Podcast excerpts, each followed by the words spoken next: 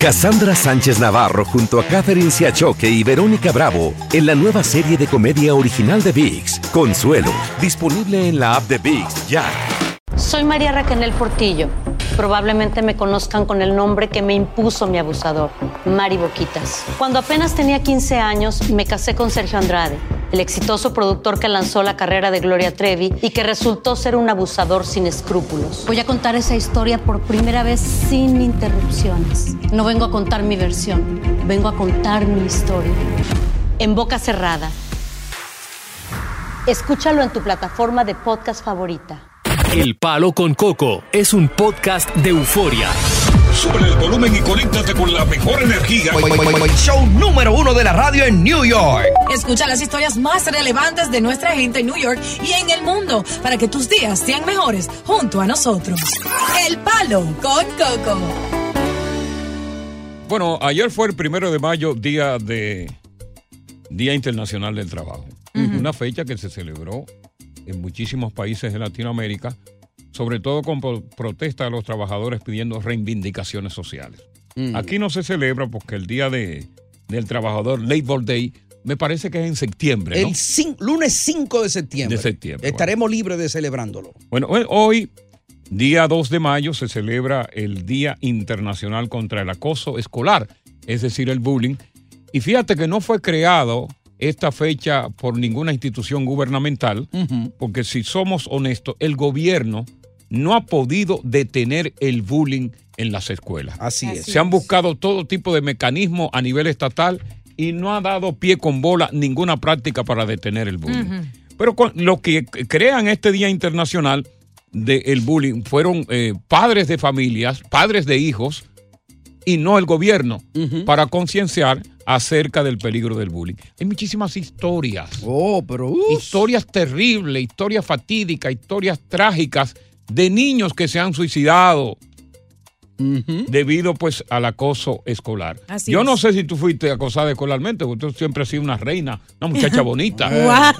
eh, líder de la pandilla Ajá. siempre. Eh, eh, no, creo que, que sufrí víctima de bullying, pero sí tengo una hija, ¿cierto? Que va a una escuela donde todos son eh, blanquitos los niños Sí, y sí. ella es una de las Ella, pocas de... eh, eh, ella es eh, eh, morenita. Sí, indiecita es es la, es la negra mía. Entonces, ¿qué sucede? Que yo le he dicho a ella siempre, porque es muy importante que los padres le hablen de bullying a los niños. ella me cuenta claro. historias y yo le digo, nunca te unas al bullying. Entonces, han visto niños con autismo y cuando están en parties de get-togethers, ella siempre se le ha acercado desde muy jovencita para compartir y bailar con ellos, porque yo le hablo de la importancia acerca de eso.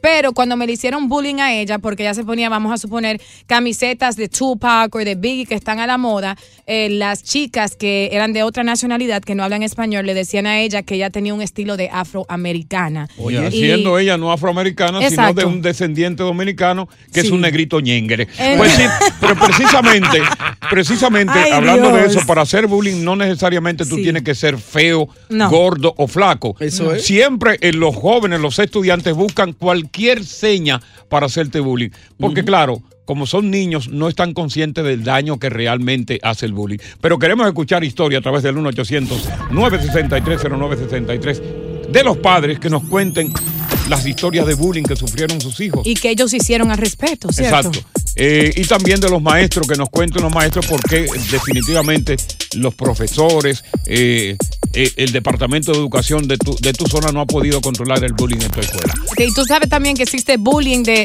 de maestros hacia los niños, porque mi hija fue Mm. víctima también, así que también puedes marcar para eso. Y sigue en sintonía aquí en El Palo con Coco. Continuamos con más diversión y entretenimiento en el podcast del Palo con Coco.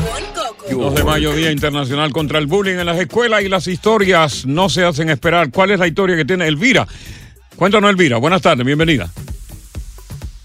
Elvira. Buenas tardes. Sí, le escuchamos. Buenas tardes. Ajá. Sí, buenas tardes. Sí, buenas tardes, Elvira. Le escuchamos, Elvira.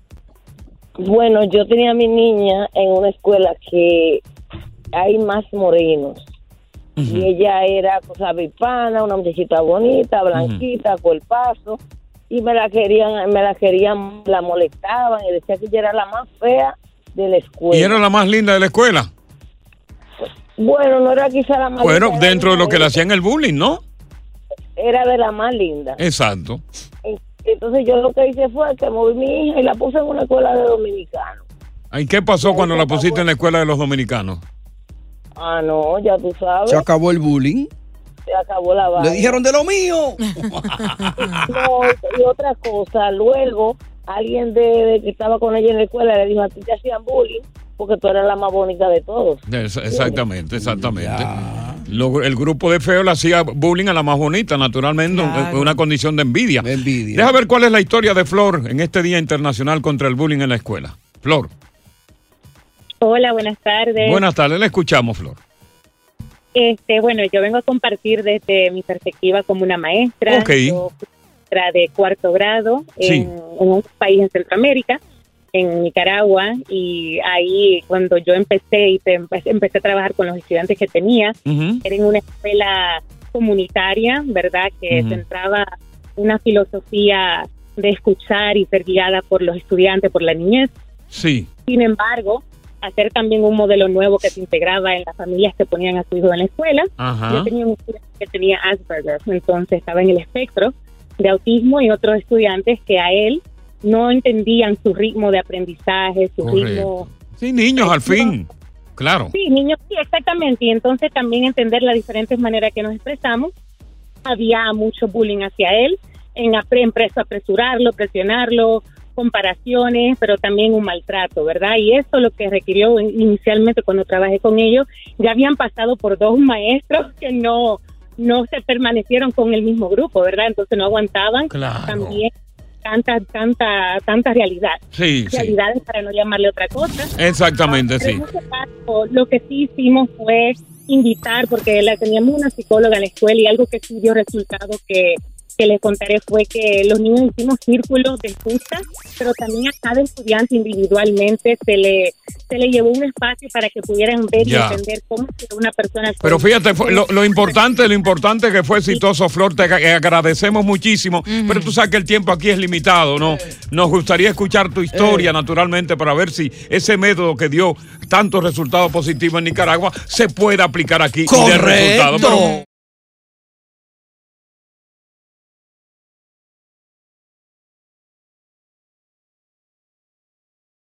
Mira, el problema con el bullying es que los niños, por su poca capacidad, Ajá.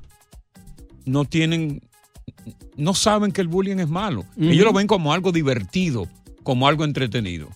Pero fíjate, nosotros venimos a tomar conciencia del acoso escolar o Sí. del bullying cuando nosotros ya somos adultos. Ya. Pero aún siendo adultos, no dejamos de, ser- de hacerle bullying a los demás. Todo el Pero claro, con la mayor discreción. Por ejemplo, en las empresas se hace bullying en grupo cuando la persona que es objeto de bullying no está en el grupo.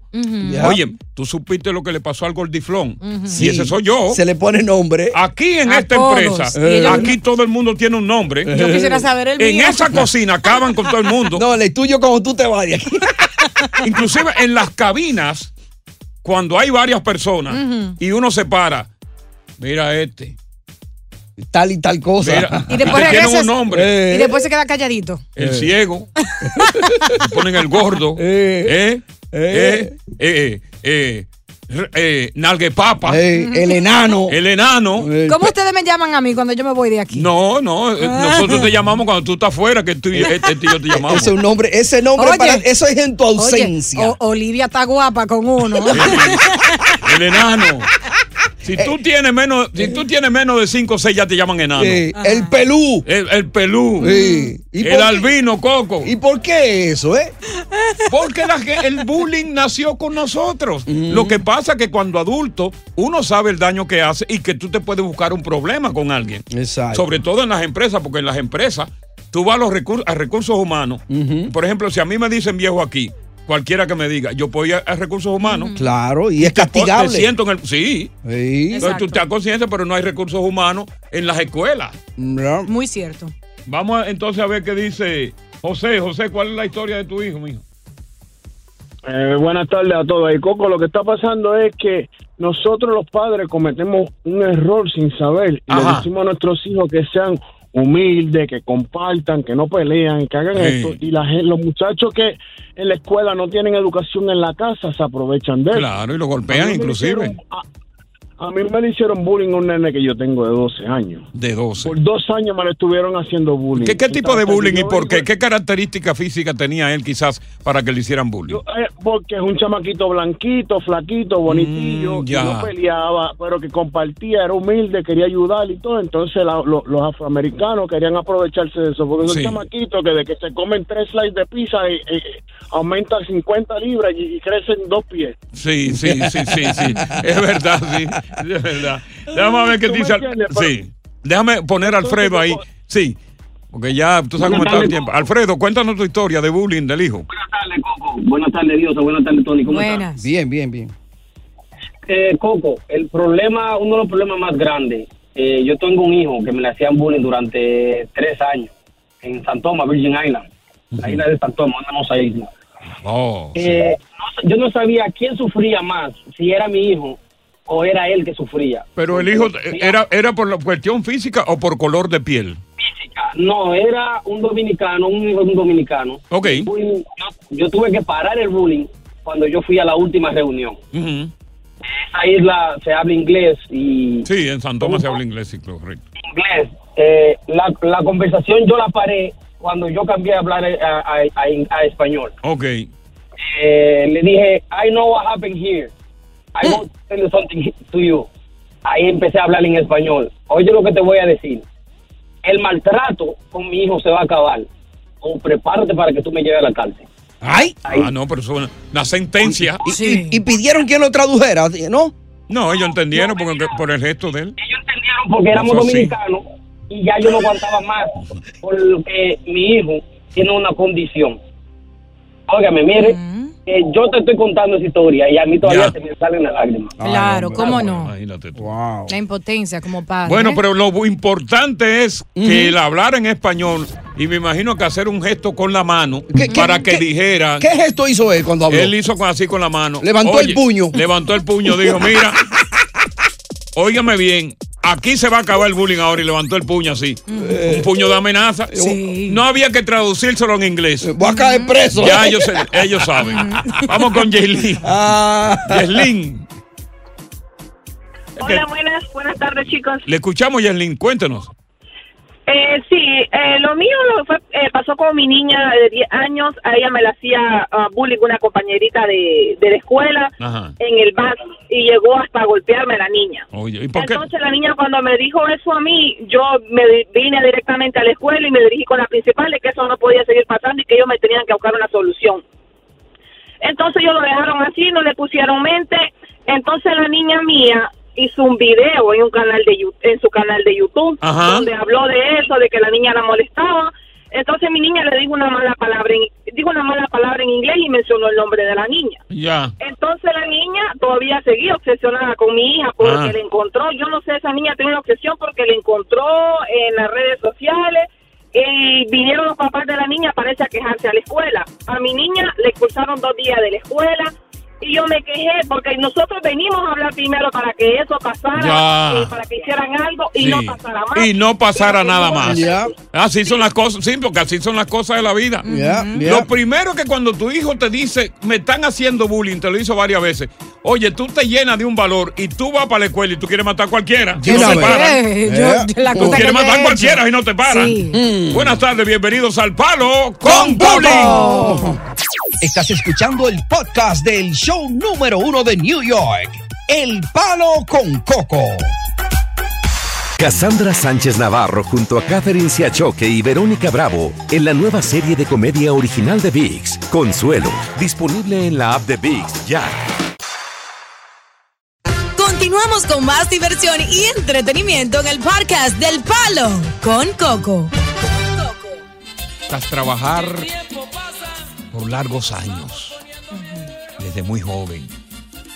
Oye, bueno, te pone a pensar los años que uno trabaja. Y trabaja para levantar una familia, para levantar unos hijos. Le da todo. Entonces, lo primero que te llega es ya la jubilación.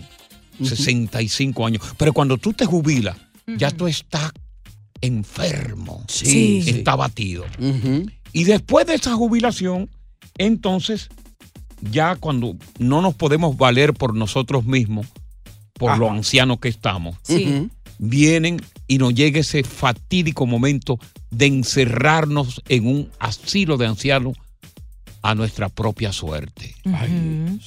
El anglosajón es práctico. el anglosajón sabe que el hijo tiene que irse a los 18 años de la casa y que cuando el viejo le llegó su hora es para un asilo de ancianos que va. Ya. Sin embargo, encontramos un poco más de resistencia en, en el latino, que cuando el viejo o la vieja ya están viejos, eh, están en la disyuntiva, en esa indecisión. Coño, me quedo con mamá, me quedo con papá o lo meto en un asilo.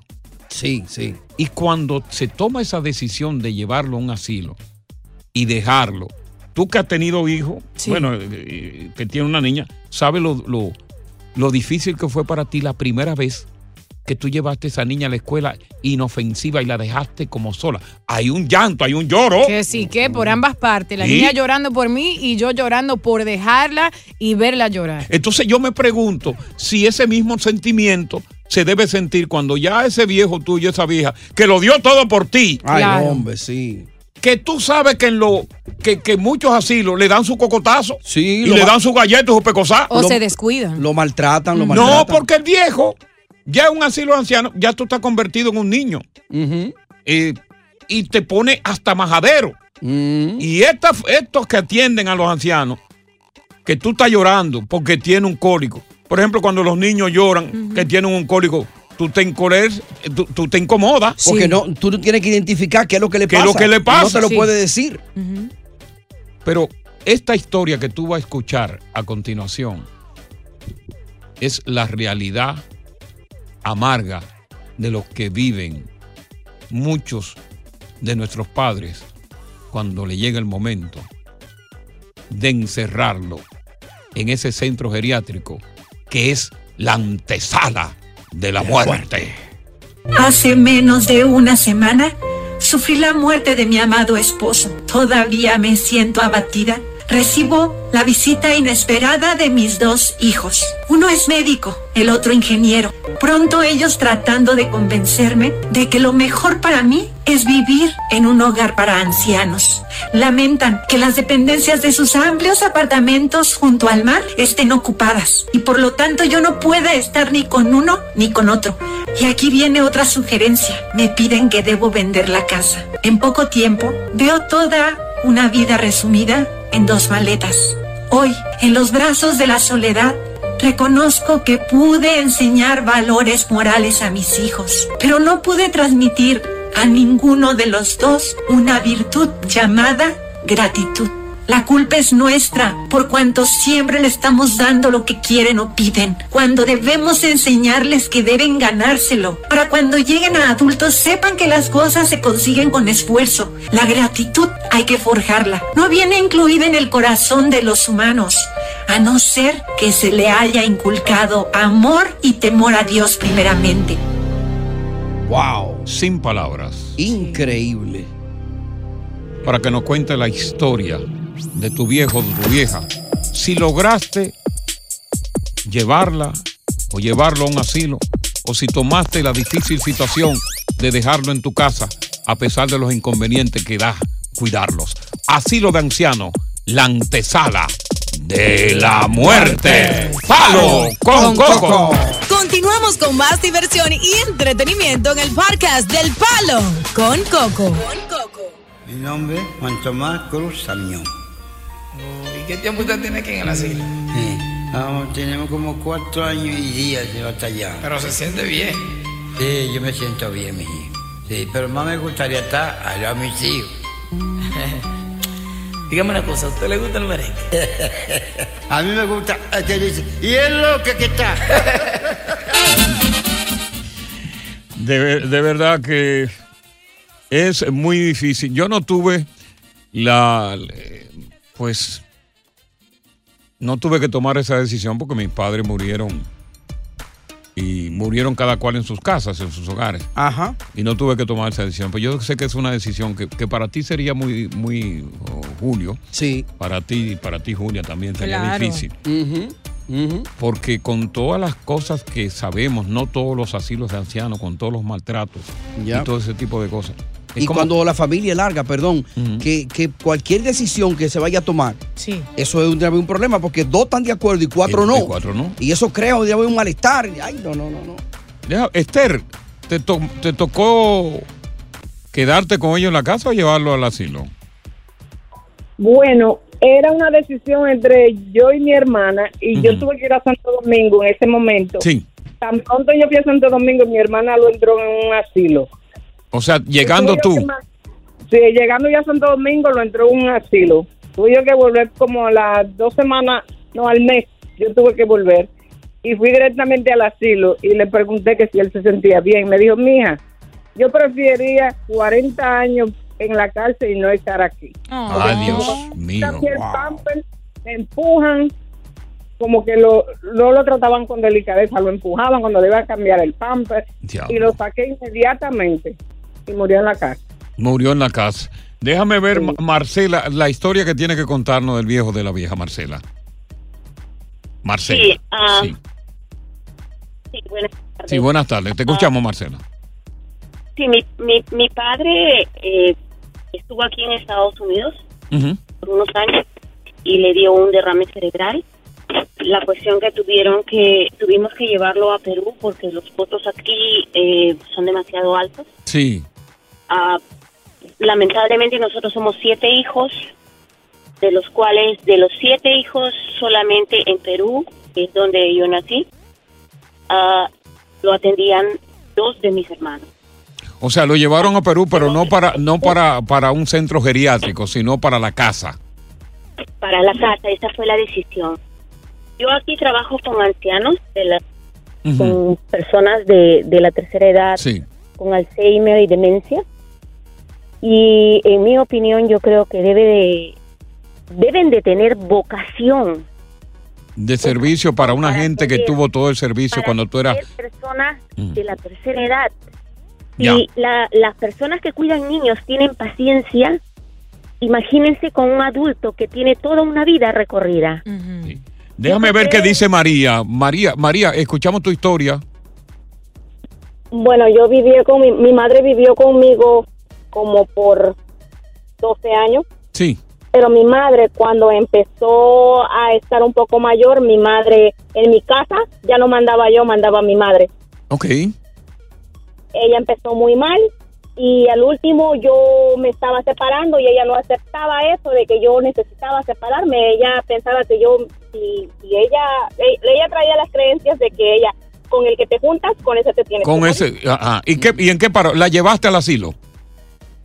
No la llevé al asilo, pero mi hermana se la tuvo que llevar y ahora mi madre vive muy infeliz porque en mi casa lo tenía todo, no le cobraba yo absolutamente nada, lo tenía todo, pero a ella le enfadó la buena vida y ahora donde vive, ella otra vez regresó a trabajar porque en esa casa nadie le da nada gratis.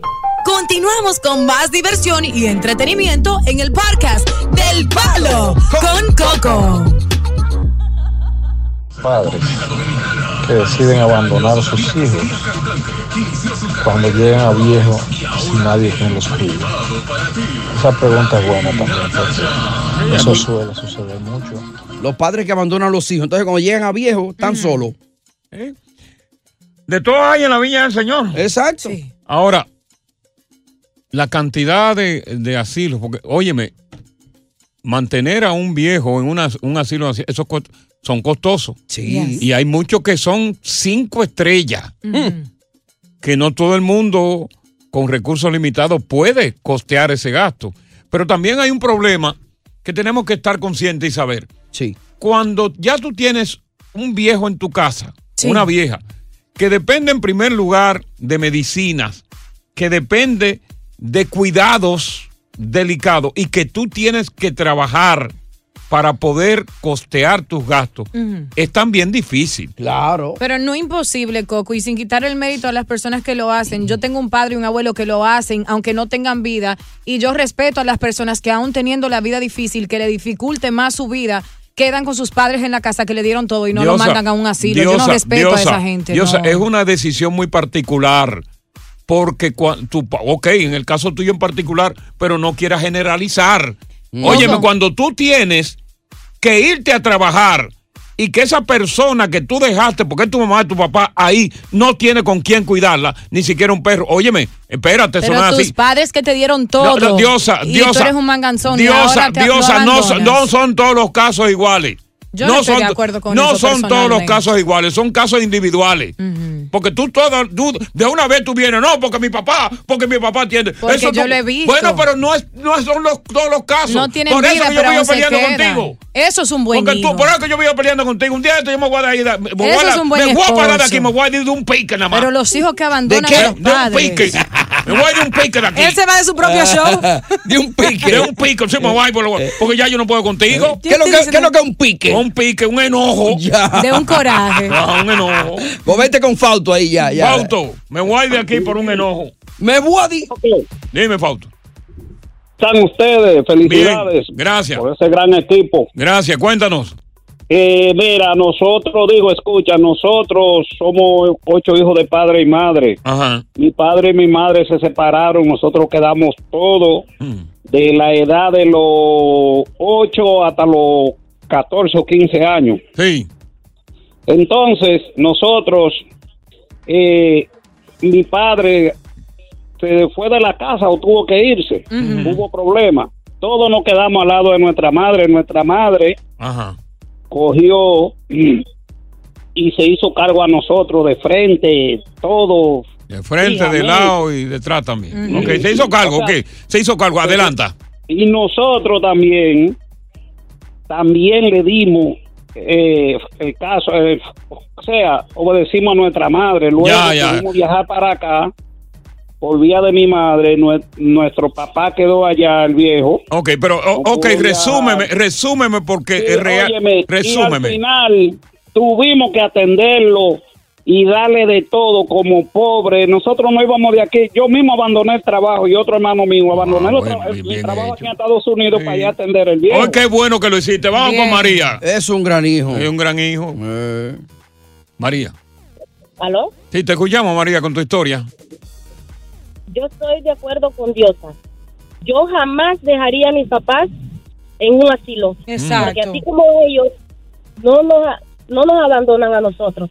No son todos los padres, pero así, en mi punto de vista, en mi caso, así como Sí, pero tu caso, tu caso no es el de muchas personas que han tomado esa decisión porque no lo pueden tener. Tu caso es muy, sí, pero tu caso es muy particular.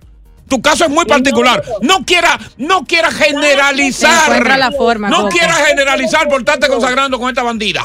Se encuentra la forma. No quiera, no quiera generalizar por estarte consagrando con esa bandida. Oh, pero, ah, claro, tú lo dices ahora porque tú no te has visto en la, en la necesidad. Oh, pero, ah, Claro que sí, claro que sí. ya, ya tengo a José. Oh, muy fácil decirlo ahora, ¿verdad? Se encuentra la forma, Coco. Es muy fácil decirlo ahora. No, yo, yo haría esto ya.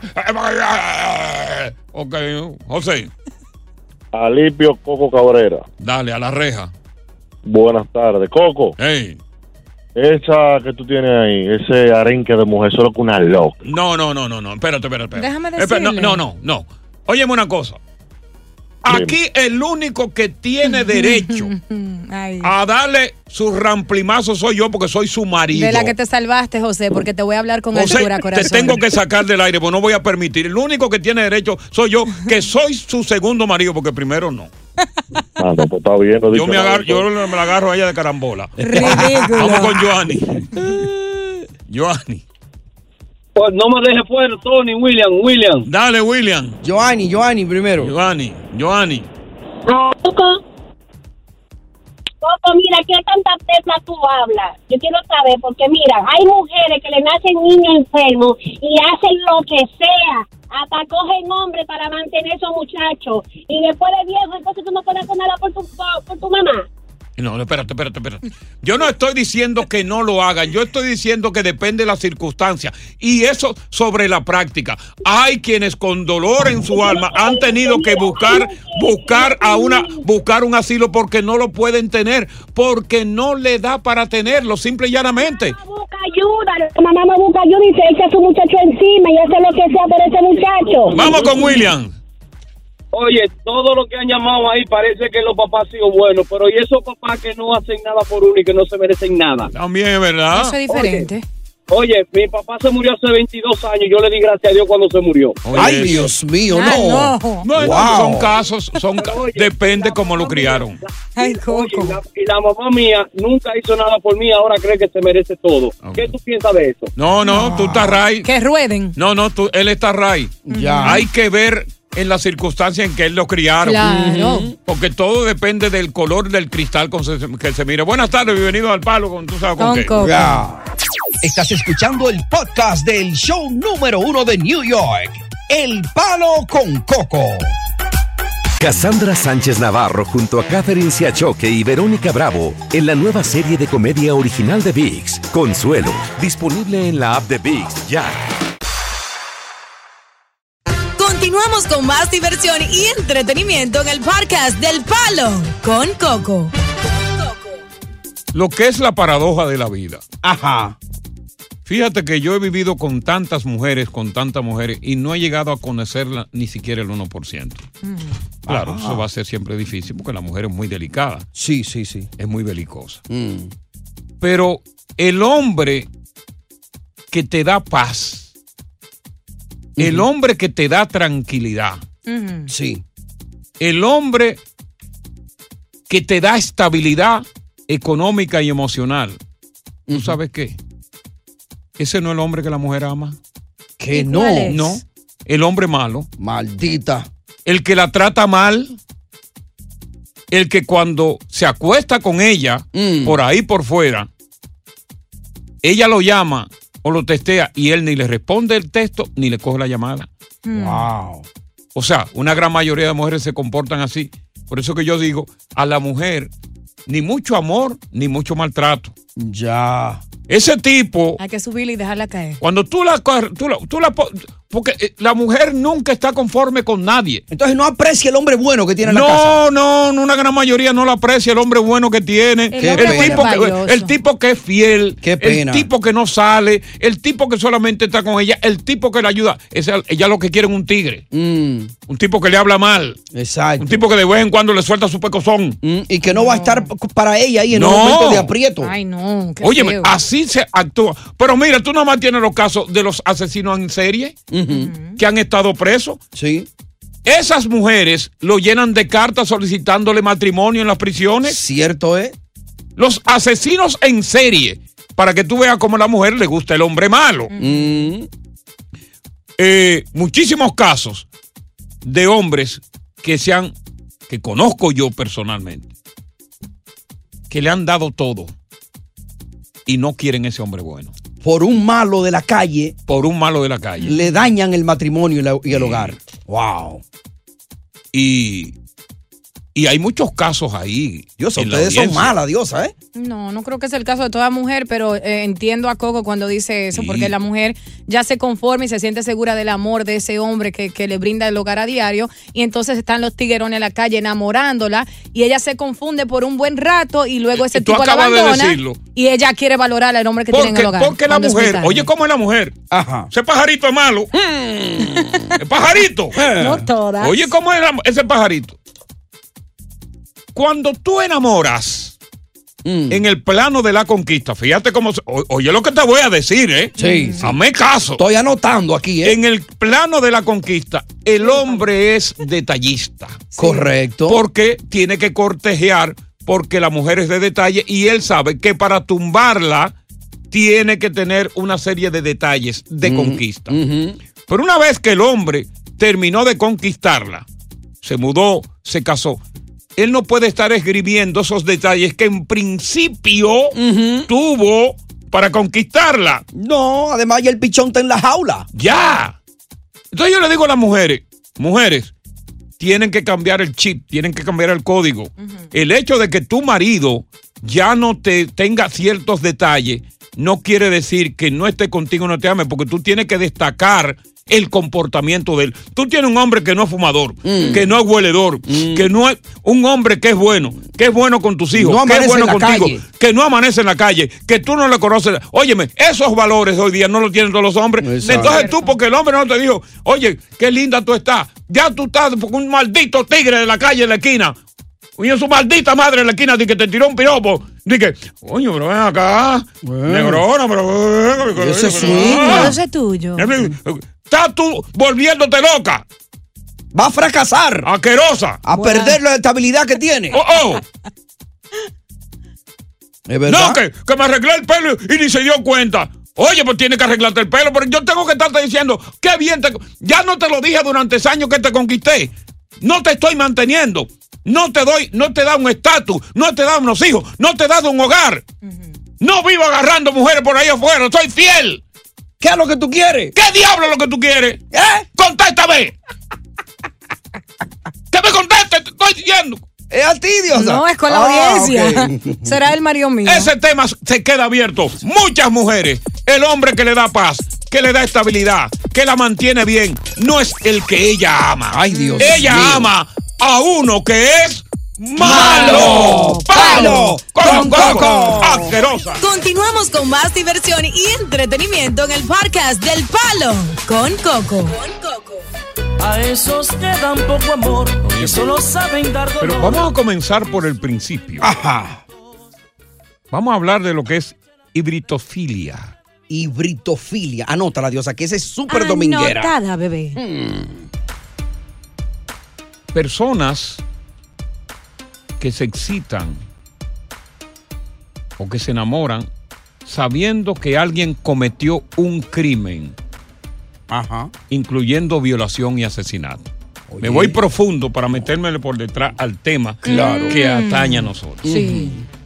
Ted Bundy, que fue un asesino en serie, Ay, de lo más terrible. de lo este más terrible, Sí. Mm. recibía diariamente en la prisión, condenado a de por vida, cientos de cartas de mujeres con hibritofilia solicitándole matrimonio. ¿Tú sabes lo que es? Mujeres que, mujeres que en sus cartas, en sus misivas, Sí. le decían yo me voy a divorciar Sí. para casarme contigo. Claro. Eh, Diosa, y Ted Bundy fue uno de los asesinos en serie más terribles de la historia de Estados Bundy. Unidos. De hecho, eh, hay eh, series de televisión que Sí. conlleva eso. Mm. Pero claro, porque la mujer siempre tiene cierta identificación, una afinidad con aquel hombre que es fuera de lo común, lo convencional. Mm. Que más- te, te lo voy a poner, por ejemplo, una mujer en una barra, en un restaurante. Sí. Oye, Sí, para ponértelo en arroz y habichuela con bacalao. correcto. Ahí es que me gusta. Tú estás bonita en esa barra, ¿verdad? Sí. Y tú ves que todos estos hombres están encima de ti. Babeando. Y pidiéndote el teléfono. Babeándote. tragos. Y, dándote trago. Ujú. Y tú sonriéndolo porque tú quieres la propina. Claro. Pero tú te sientes harta de cada uno de esos babosos. ¿Por qué? Porque son plagosos.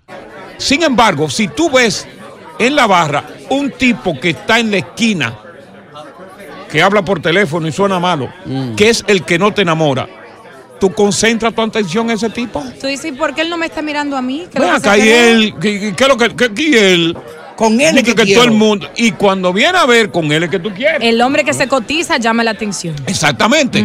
Entonces, a la mujer, el tipo que tiene bueno, el que es, el que es todo, no termina amándolo. Ella termina amando, aunque no, no tenga Sí. termina amando al malo, al tiguerón, al vago, al que cuando se junta con ella, le da su pela de ripio, se va, ella queda encantada. La jala por el pelo. Y a veces le traya, le da sus estrayones Trompones. y su, su trompón Eh, y le da por la pechuga ¡tan, coño! y se lo hace al del marido hace tiempo que no se lo hace. y le habla. Tu marido un tu marido un pendejo. ¿A qué no te hace esto que yo te hago? ¿Eh? ¿Eh? Grítame. Di que soy yo tu marido. Dime, dime, dime. Dime que soy yo tu marido. Tú eres mi marido, tú- papi, en dime, este momento. Dime.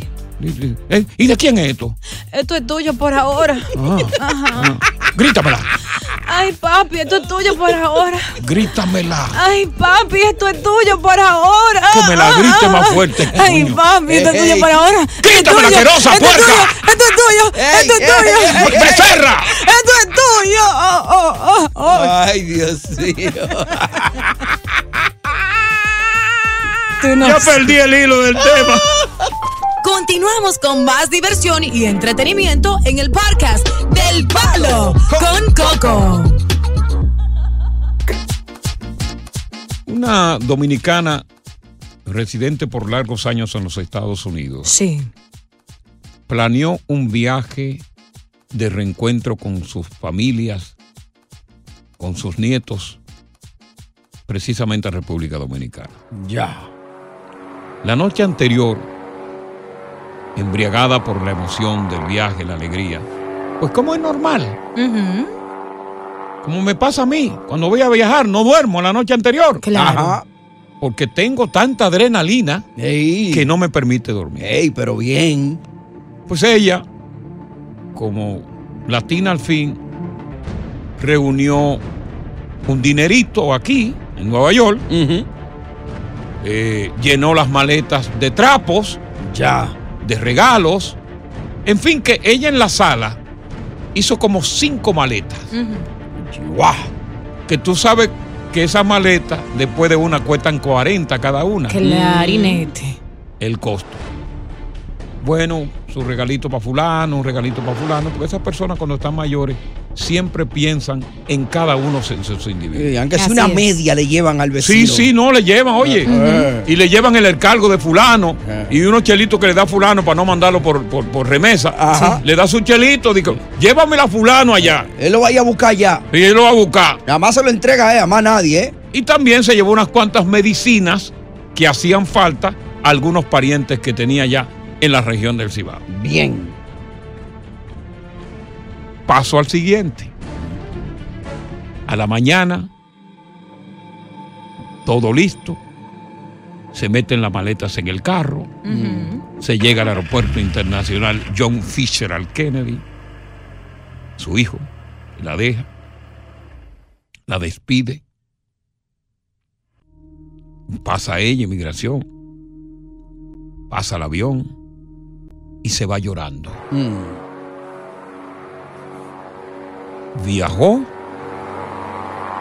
tres horas y 45 minutos hasta que llegó al aeropuerto internacional del Cibao.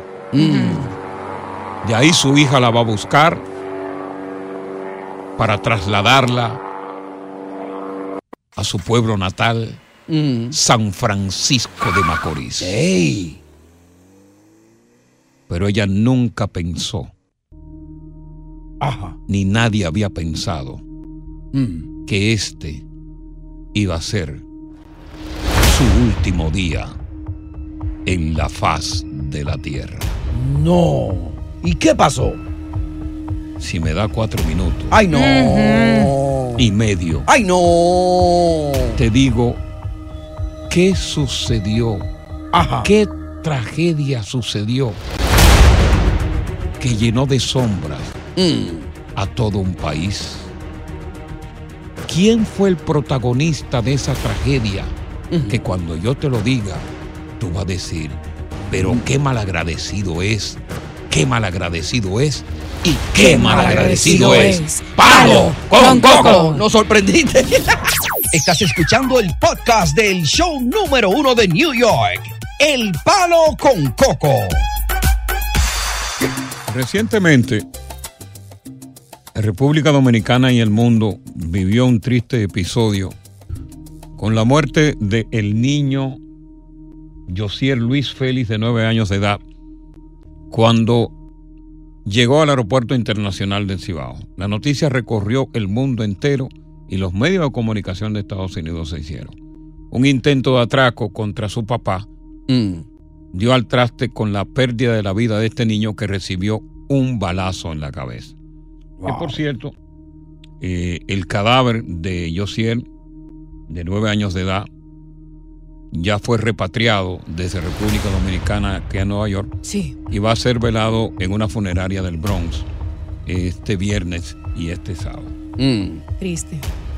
Y pasó lo mismo con esta señora. Esta señora va a República Dominicana a tener un encuentro con su familia y cinco horas después de haber llegado, de haberse comido un morito de gandules. Mm, con gallinita vieja guisada. Con gallinita Qué rico guisada. es todo.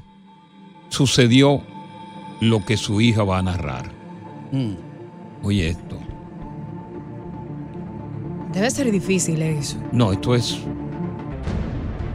Este, este tipo de, de- de- de noticias a mí no me gusta manejarla porque me da mucha tristeza. Claro, especialmente cuando se trata de niños indefensos, inocentes que no tienen la culpa, lo- los haceres de, de los padres. Y en el calle. caso de esta señora, una señora mayor, escuchemos lo que dice su hija. Listo. Ella llegó a la casa a las 4 de la tarde. El haitiano cuidaba la casa, tenía un mes aproximadamente aquí en la casa. Y la noche que ella llega a las 4 de la tarde, él le quita la vida a las 10 de la noche, según él dice. No sé por qué se la quitó, porque ella no tenía dinero. Lo único que traía fue que le cogió 2 mil dólares y 17 mil pesos. Y oye, el haitiano, chacho joven, al hacer la confesión, explica por qué la asesinó. Sí. Escucha esto. Él explica detalladamente No, por qué pues, eh, eh, eh, todos los días ahí tiene gente que, que está, me está hablando con la cabeza mío. Y dijo, tú tienes chichi porque tú estás haciendo... ¿Por qué la mataste? ¿A qué hora la mataste? eh, como a la a las 10. Ah, como a las 10 de, que de la noche. Sí. La mataste. ¿Y por qué lo hiciste? Yo no sabe, papi, porque yo y tú no sabes. Yo tengo dos, dos chichis. Oye eso, que él escuchó voces que le dijeron que si él tiene dos niños, no deben esos niños pasar hambre, que la mate. Increíble. Y es el haitiano malagradecido que esa señora que tenía su casa allá para no dejar la casa sola, le dio albergue para que durmiera en la casa y la cuidaba. Y la cuidara y le pagaba. Increíble. Para que tú veas cómo actúan esos extranjeros. Claro. En estos días publiqué yo en, en mi estado de, de WhatsApp. de no, no, de no, porque es muy crudo. Claro. ¿Cómo se están matando ellos mismos en Haití? Quemándose vivo. Dios mío. Y cómo la situación ahora mismo está que el gobierno dominicano ha tenido que redoblar la vigilancia enviando convoy militares a la zona de Montecristi porque las bandas asesinas haitianas se están metiendo en el territorio dominicano y están atracando en la zona de Manzanillo. Ajá. Y a todo esto, el presidente Luis Abinader advirtió hoy ante un llamado de Naciones Unidas, sobre todo para la República Dominicana, que por favor no sigan deportando haitianos. Y el presidente Abinader le dijo, nosotros vamos a seguir deportando todo aquel que esté de manera irregular en este país. Bien. Porque las leyes así no los acreditan. Si usted es ilegal, vamos a seguir deportando. Y le dijo a las Naciones Unidas, ustedes que hablan tanta baba, ¿por qué ustedes no van de Naciones Unidas a Haití y se llevan una botella de vino, una caja de vino y comienzan a tomar y analizar lo que está pasando allá? Así le dijo. ¿Por qué ustedes no abogan porque venga un ejército combinado de países a poner el orden dentro de Haití? Porque lo que yo te dije a ti, son malos, son mal agradecidos. Fíjate, así han matado a muchas personas que le han dado de comer, que le han dado albergue. Son muchos los que. Bueno, los oyentes saben, los oyentes tienen historia. Sí, claro. Lo, lo que te iba a decir. No venga a defender lo indefendible. Ese es, ese es un caso en un millón, Coco, pero lo que te iba a decir. No me es lo diga a mí que es un caso en un millón. Pero déjame no, terminar. No, no, no. no, es no. otra cosa Es- que voy a es mucha decir. irresponsabilidad tuya ignorar Ese lo es- que está pasando. No, lo que voy a decir que eso va de mal en peor y al menos que los Estados Unidos intervenga, eso se va a poner el color de hormigas, pero dudo que vaya a intervenir porque no, no tienen ningún beneficio. Escúchame, no le sacan beneficio a mí. eso. Lo que, lo que Estados Unidos, Francia y unos demás países y las ONG quieren, porque no intervienen, es que la situación se ponga peor, que sigan matando las bandas, que todos los haitianos corran para allá, para República Dominicana, y como no lo pueden parar, ya van a entrar 5 millones en calidad de refugiados y hay que darle todo tipo de comida, hay que darle medicina, hay que darle todo tipo de atención. Y cuidado si los soldados que están en la frontera hacen un disparo, porque condenan a República Dominicana a la horca, porque masacraron a indefensos que cruzaron huyendo de las bandas asesinas que están ahí. Le están dando tiempo a que la situación se ponga peor Ahora, Coco, una para pregunta que, que la te tengo. situación se ponga peor y por fin haya una estampida y así unificar a las dos islas. Sí, como un haitiano carece de, de- de comida, de atención médica, de todas las necesidades que tenemos en diario vivir, ¿qué tú supones que haga un haitiano que solo tiene una isla hermana al lado que se llama la República Dominicana? ¿Qué sería tu sugerencia para, para ese haitiano? Si tú tienes en tu donde tú vives al lado una, una persona que son pobres, que son que son eh, ¿cómo se llama? homeless. Yes. Y que quieren meterse en tu casa a como de lugar. ¿Qué tú opinas que tú harías? Pero respóndeme, no, no me responda con una no, pregunta. No, no, ¿qué tú, opi- no, yo te- ¿qué tú opinas que tú harías? ¿Lo dejaría meter a esos indigentes en tu casa? ¿Tú harías? ¿Tú lo dejarías entrar? ¿Qué tú harías? Déjame. Oye, gracias por escuchar El Palo con Coco. Si te gustó este episodio, compártelo en redes sociales. Si te quedaste con las ganas de más, sigue derecho y escucha todos los episodios que quieras. Pero no somos responsables si te vuelves adicto al show. Suscríbete para recibir notificaciones y disfrutar el podcast del mejor show que tiene la radio en New York. El Palo con Coco es un podcast de euforia. Es cada día más grande y parece no tener fin. Soy María Raquel Portillo. Fui ese rostro pálido y sin voz que el mundo vio en las escenas del mayor escándalo del entretenimiento de las últimas décadas. No vengo a contar mi versión, vengo a contar mi historia. Ya es hora de abrir la boca. En boca cerrada. Escúchalo en tu plataforma de podcast favorita. Cassandra Sánchez Navarro junto a Catherine Siachoque y Verónica Bravo en la nueva serie de comedia original de VIX, Consuelo, disponible en la app de VIX ya.